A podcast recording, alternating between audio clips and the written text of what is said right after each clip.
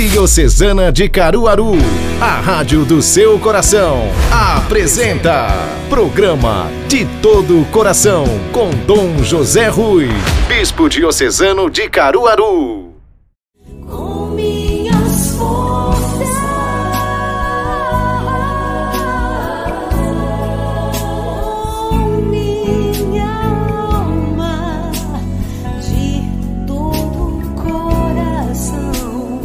Bem-vindos! De todo o coração estamos juntos mais uma vez para refletirmos a palavra de Deus. E o evangelho deste domingo nos fala: A quem iremos, Senhor? Só tu tens palavras de vida eterna. E para refletirmos sobre isso, o bispo de Caruaru, Dom José Rui, estará agora conosco refletindo a palavra de Deus. Queridos irmãos e irmãs, paz e bem. Estamos chegando ao 21º domingo do tempo comum mais uma vez o capítulo 6 do Evangelho de São João. Já lhes expliquei anteriormente, nos programas passados, que pelo fato do Evangelho de São Marcos, a quem dedicamos neste ano a sua reflexão, ser muito curto, então nós temos pelo menos cinco ou seis domingos com o capítulo 6 do Evangelho de São João, incluindo aquele domingo passado cuja solenidade de Nossa Senhora da Assunção nós estivemos a celebrar. Neste 21º, portanto, retornamos ao capítulo 6 do Evangelho de João, que tradicionalmente é conhecido como o discurso do pão da vida.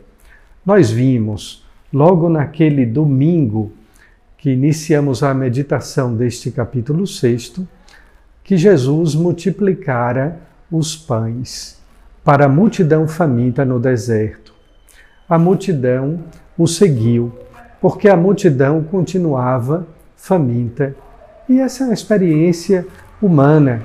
A fome é saciada por um dia, no dia seguinte, a fome vem de novo.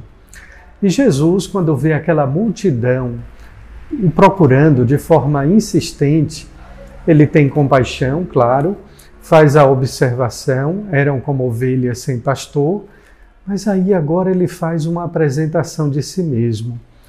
Eu sou o pão vivo que desceu do céu. O pão que eu vos darei agora é a minha carne, como verdadeira comida, e o meu sangue como verdadeira bebida.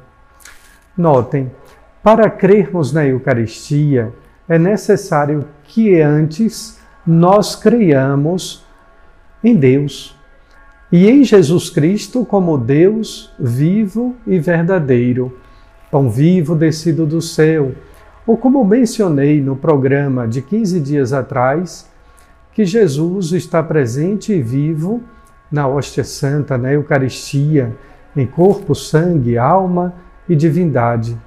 Portanto, antes de crer na Eucaristia, é necessário crer em Deus. Há um problema nesse capítulo 6 do Evangelho de São João, ou melhor, um outro problema. O primeiro, também me referi nos programas passados, nas meditações anteriores, que a multidão faminta procurava um rei do pão, ao que Jesus se recusava ser. Ele se apresenta como Filho de Deus e como pão vivo descido do céu. O problema seguinte é exatamente esse. Se nós tomarmos o capítulo 17 do livro do Levítico, ao povo judeu é proibido comer carnes impuras, oriundas dos pagãos, como também ao povo judeu, nesse mesmo capítulo 17 do Levítico, é proibido beber sangue. E agora? Jesus se oferece, se apresenta como verdadeira comida, ainda dizendo que o seu sangue é verdadeira bebida. Um grande problema, mais ainda, um grande escândalo e, por que não dizer, um choque.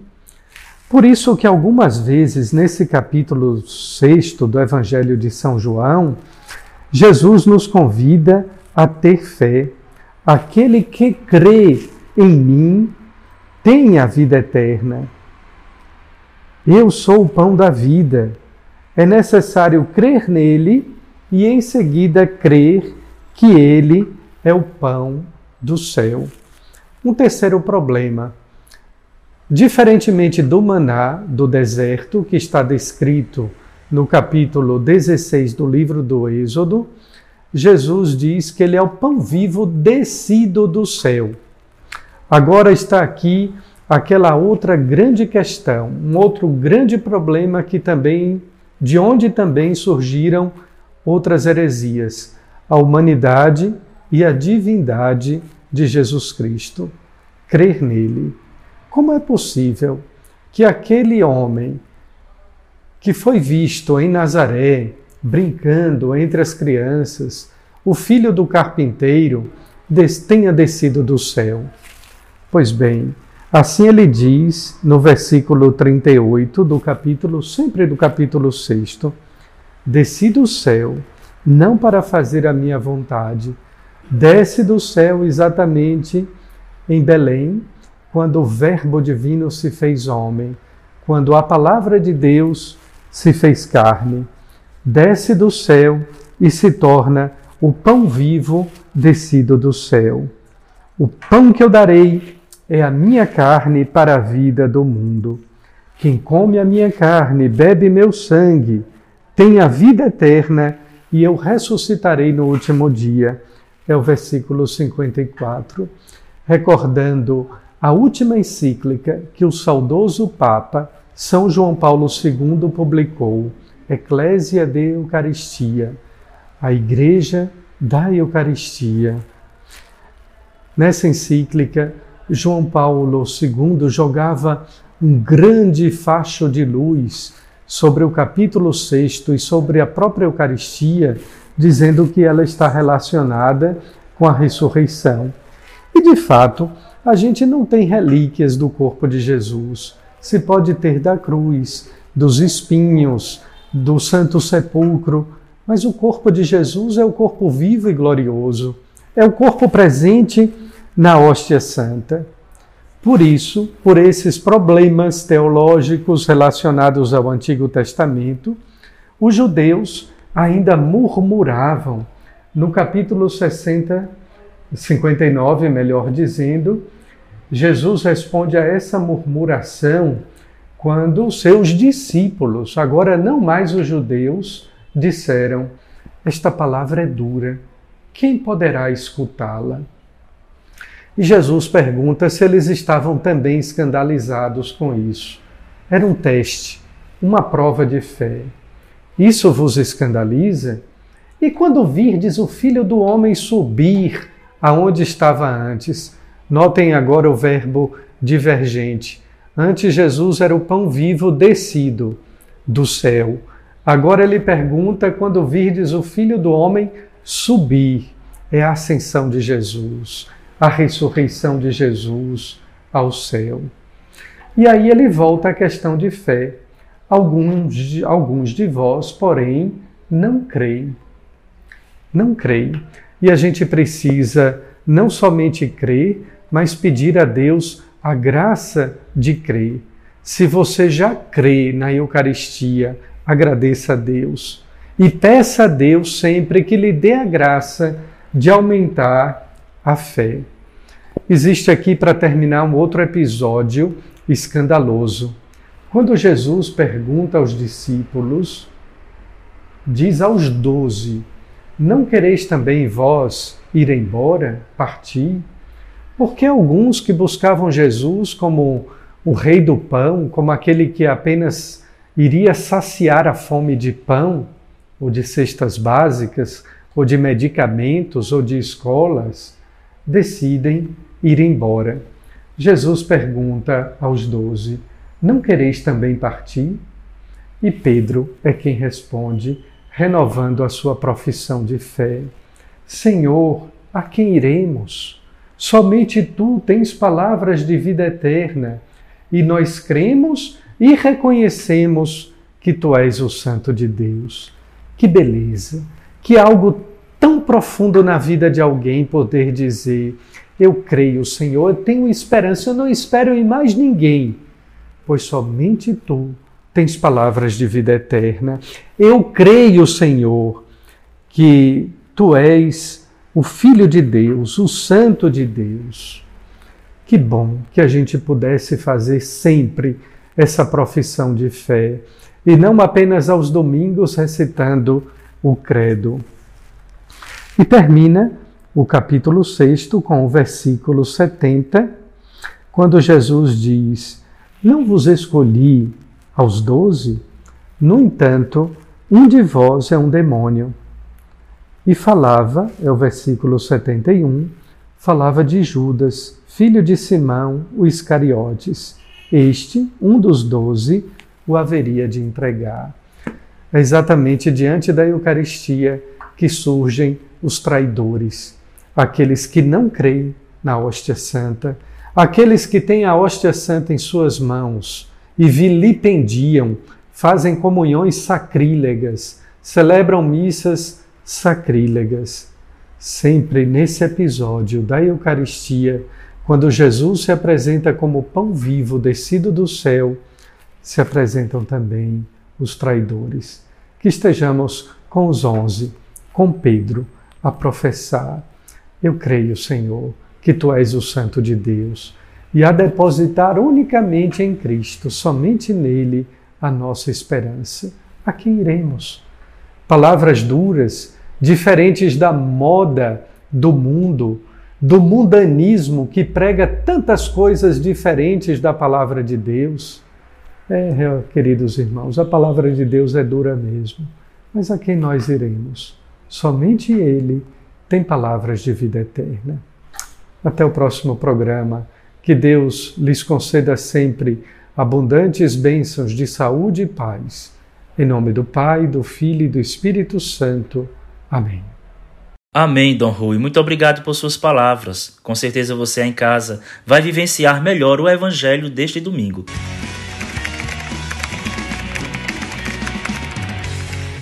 Oi, minha gente, graça e paz. Está começando mais um Papo de Cruz e, como vocês sabem, o mês de agosto a gente celebra o mês das vocações na Igreja Católica. Ainda devido à pandemia, a gente está fazendo algumas adaptações na nossa gravação. Então, por isso que semana passada, essa semana, vocês estão acompanhando as nossas gravações de maneira remota. Os nossos convidados estão enviando vídeos para nós e eu estou gravando a minha parte separado. Mas logo, logo, se Deus quiser, tudo isso volta ao normal.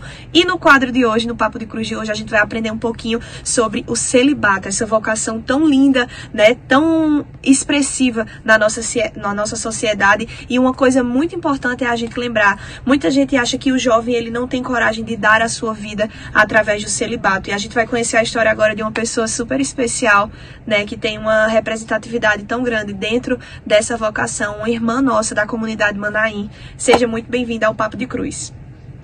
Olá, eu sou Juliane, consagrada de aliança na comunidade católica Manaim, celibatária pelo reino dos céus. Eu acredito que eu me sinto chamada ao celibato desde o momento em que eu conheci o amor do Senhor. Quando esse amor me tomou de modo completo e que me chamava a me dar de modo inteiro para Ele. Só que eu não entendia como eu ia realizar isso. Eu não conhecia o celibato, para mim só era celibatário quem fosse padre ou fosse, ou fosse freira. E eu não sabia que era uma possibilidade para mim. Até que eu me aproximei da comunidade católica Manaim, eu também me sentia chamada a esse carisma. E em uma determinada etapa da formação, eu partilhei isso com Zezé, que é a fundadora da nossa comunidade, e ela me orientou a rezar para que eu ouvisse também qual era o desejo do Senhor em relação a essa área da minha vida. E eu lembro que em um dos momentos pessoais com o Senhor, ele me deu uma palavra que está em Isaías 54, que diz, né? Alegra-te, ó estéreo, tu que não dás a luz, né? terás mais filhos do que a mulher casada. Não tenhas medo, não te apavores, pois o teu marido é o teu criador, o Senhor dos exércitos. E essa palavra, ela me tomou de uma forma tão forte que ela veio confirmar esse desejo do meu coração, que também era desejo do coração de Deus. E naquele momento as nossas vontades se uniram. E eu não tinha outra coisa a fazer além de dizer sim a esse amor. E a partir disso, né, a gente foi trilhando um caminho de celibato formativo para entender mais sobre esse, estado de vida, sobre essa vocação.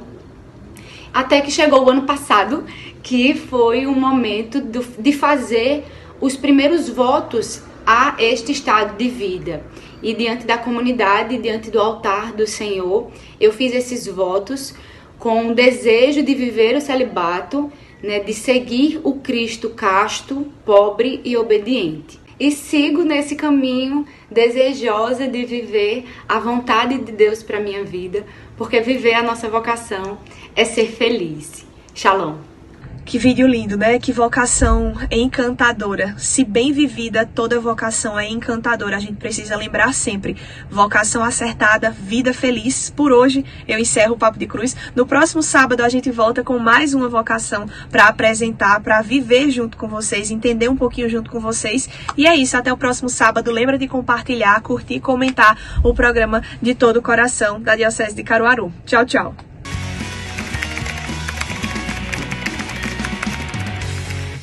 Chegou a hora dos convites. Os padres Paulo Jorge e Zenilson têm convite especial para todos. Vamos acompanhar.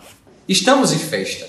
Estamos nos preparando para celebrarmos o grande dia, o dia da nossa padroeira, no dia 23, portanto, segunda, em que nós louvaremos a Deus pela presença dele em nossa vida, pela intercessão de Santa Rosa, aquela que em sua vida devido à beleza de suas ações e do seu coração, sobretudo, mas parecia uma rosa, encantando a todos com seu testemunho de vida. Sinta-se convidado, venha rezar conosco. Faça comunhão conosco. Próximo dia 23 de agosto, 7 horas do Santo Terço, 7 e meia Santa Missa. Em seguida, pelas principais ruas de nossa comunidade e bairro, passará a carreata com a imagem da nossa padroeira Santa Rosa de Lima a padroeira do nosso continente. Que Deus abençoe você, abençoe a sua família e que Santa Rosa interceda por cada um de nós. Doce coração de Maria, sede a nossa salvação. Desde o último domingo, nós estamos vivenciando de uma maneira gradativa o lançamento da festa da padroeira diocesana e municipal Nossa Senhora das Dores. Ontem nós demos início à peregrinação da imagem primitiva da Senhora das Dores pelos lugares públicos e também privados. Hoje ela irá visitar a primeira paróquia que está vivenciando uma data significativa, que é a Paróquia do Rosário, celebrando seus 80 anos. E amanhã nós teremos mais uma etapa do lançamento da festa, apresentando todas as novidades que irão surgir né, na programação né, que se estenderá de 5 a 15 de setembro. Com isso, concluímos mais um programa de todo o coração. Queremos agradecer a você pela participação e audiência. Voltamos próxima semana com a graça de Deus. Até lá. Rádio Diocesana de Caruaru, comunicando a vida, o amor e a esperança de todo o coração. A Rádio da Diocese de Caruaru.